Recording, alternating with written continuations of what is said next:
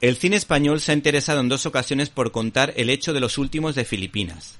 Esa hazaña de la defensa del sitio de Valer de la mano del teniente Martín Cerezo y sus hombres. La primera fue la dirigida por Antonio Fernández Román, protagonizada por Armando Calvo, Fernando Rey, Tony Leblanc, Manolo Morán y Conrado San Martín.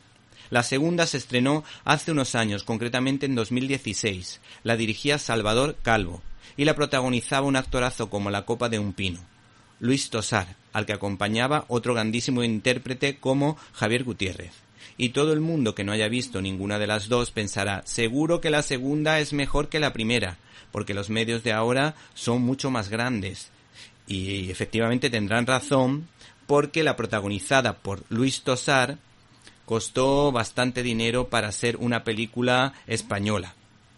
Pero, desde luego, la interpretación que se da de la historia es bastante falsa, porque se intenta contar un hecho histórico con los ojos de un izquierdosillo del siglo XXI manipulando la forma de vivir de la época.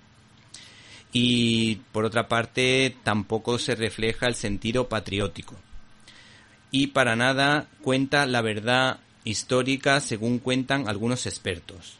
Por ejemplo, por poner un ejemplo, Arturo Pérez Reverte dijo que la versión de 2016 era nefasta.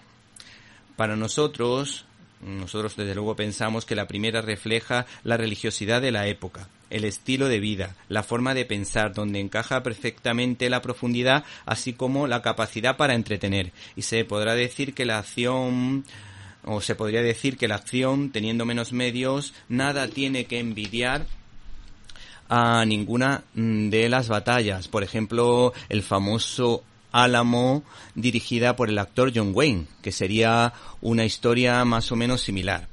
El caso es que la editorial Cascaborra acierta. ¿Te está gustando este episodio? Hazte fan desde el botón apoyar del podcast de Nivos. Elige tu aportación y podrás escuchar este y el resto de sus episodios extra. Además, ayudarás a su productor a seguir creando contenido con la misma pasión y dedicación.